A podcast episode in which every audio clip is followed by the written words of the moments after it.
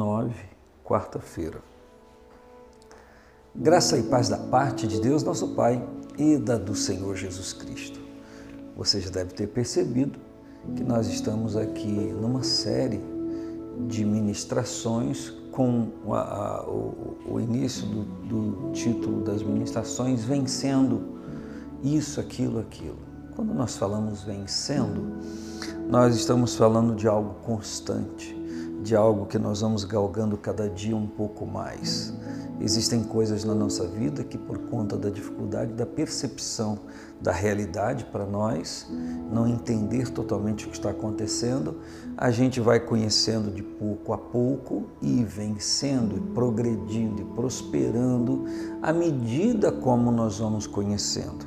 Isso tem conexão com as palavras de Cristo em João 8, quando ele declara no versículo 32: Conhecereis a verdade e a verdade vos libertará. Ele está falando sobre a revelação de Cristo na nossa vida, que é o maior poder libertador que alguém possa ter, receber, viver, desfrutar. E hoje eu quero compartilhar com você em 1 João capítulo 2, versículos 15 ao 17, e o tema é Vencendo o Mundanismo. Enfim, diz a palavra: Não ameis o mundo, nem o que no mundo há. Se alguém ama o mundo, o amor do Pai não está nele, porque tudo o que há no mundo, a cobiça da carne e dos olhos e a soberba da vida, não procedem ou não é do Pai, mas do mundo. E o mundo passa e a sua cobiça, mas aquele que faz a vontade de Deus permanece para sempre.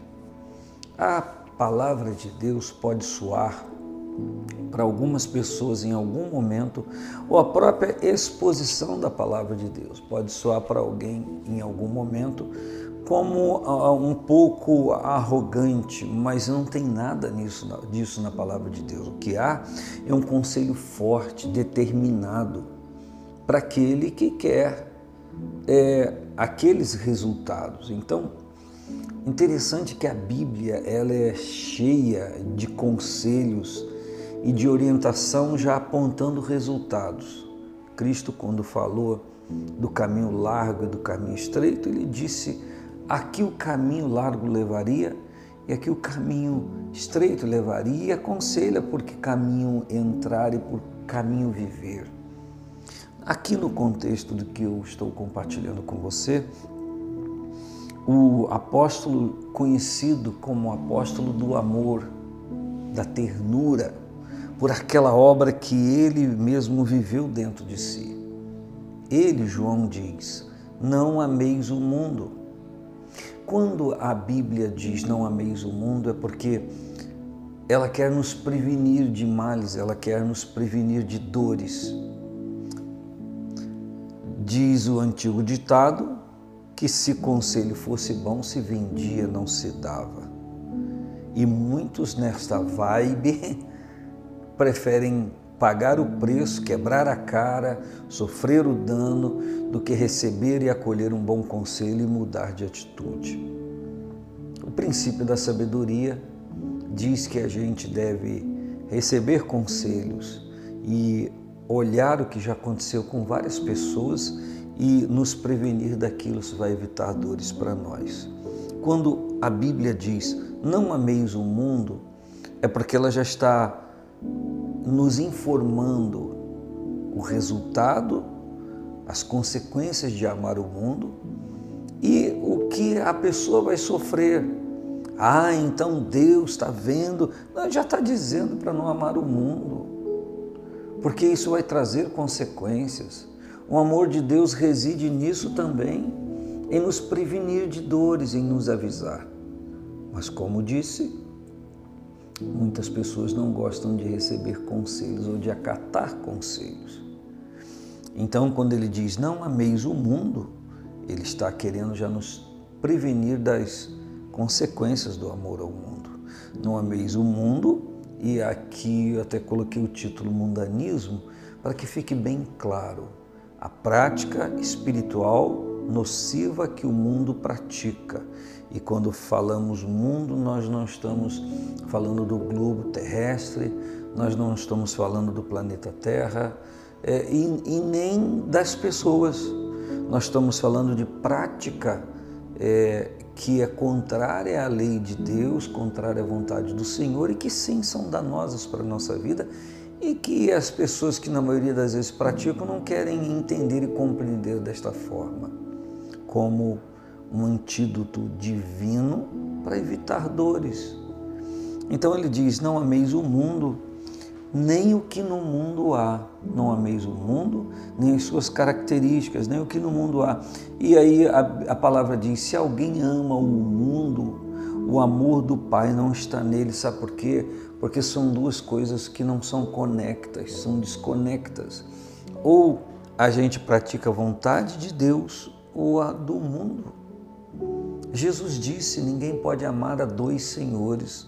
Ou você ama o primeiro e aborrece o segundo, ou ama o segundo e aborrece o primeiro. São leis espirituais. Então, o texto diz que se alguém ama o mundo, o amor do Pai não está nele. Então eu tenho que é, escolher o que, que eu quero, o amor do mundo ou ao mundo, o amor do Pai ou ao Pai. Eu tenho que definir isso para a minha vida. Você tem que definir isso para você. E aí ele então debulha isso, dizendo: tudo que há no mundo, a cobiça da carne, aquilo que aguça a visão, aquilo que a pessoa vê, não estava nem tendo a percepção, mas quando viu, se interessou. É só lembrar do caso de Eva, que viu o fruto é, da ciência do bem e do mal e, e aguçou aquilo né? desejou aquilo. Então, a cobiça dos olhos nos leva ao desejo de coisas que são nocivas para a nossa vida. A cobiça da carne, aquilo que os gancinhos, né? que geralmente algumas pessoas dizem, e a soberba da vida. Nós vivemos é, momentos tão discrepantes e antagônicos e diferentes, opostos um ao outro, gente é, com um senso de supremacia, um complexo de superioridade, querendo se defender das suas fragilidades, das suas impotências, é, da forma como foram criados ou sobreviveram, e aí querem ostentar alguma coisa para dizer para alguém que ela não é aquilo que pensam, que dizem, ou que era, que mudou, que a coisa mudou para si. E aí sai de um polo para outro, de um extremo para outro a soberba da vida, aquele sentimento interior que eu sou melhor ou maior do que alguém ou quero ser. A Bíblia diz que é, essas coisas não procedem do Pai, mas do mundo. Então, se você está desenfreado na cobiça da, dos olhos, na cobiça da sua carne e na soberba da vida, você tem que entender, eu tenho que entender, nós temos que entender que isso não vem de Deus. Isso é mundanismo. E ele diz aqui: e o mundo passa. São coisas efêmeras, não são coisas que permanecem. Tudo passa. A pessoa troca de um vício para o outro, de uma mania para outra, de um descontrole para outro, de um desregramento para outro. É assim continuamente e o mundo passa. Ou seja, aquele apetite, aquela cobiça agora é, é, é, é agora ela é transferida para outro foco, para outra coisa, porque já se cansou daquilo. É, o sentimento interior que leva pessoas a fazerem coisas para chamar a atenção porque elas se sentem desprestigiadas no interior. E aí elas querem fazer isso e aquilo e aquilo e aquilo. Quando isso que fez já não chama mais atenção como no início, agora tem que fazer uma coisa nova para continuar chamando atenção. É o mundo, é o mundanismo. E o mundo passa e a sua cobiça. Porém, aquele que faz a vontade de Deus permanece para sempre. E aí? Qual a sua escolha? Qual a escolha de cada um de nós?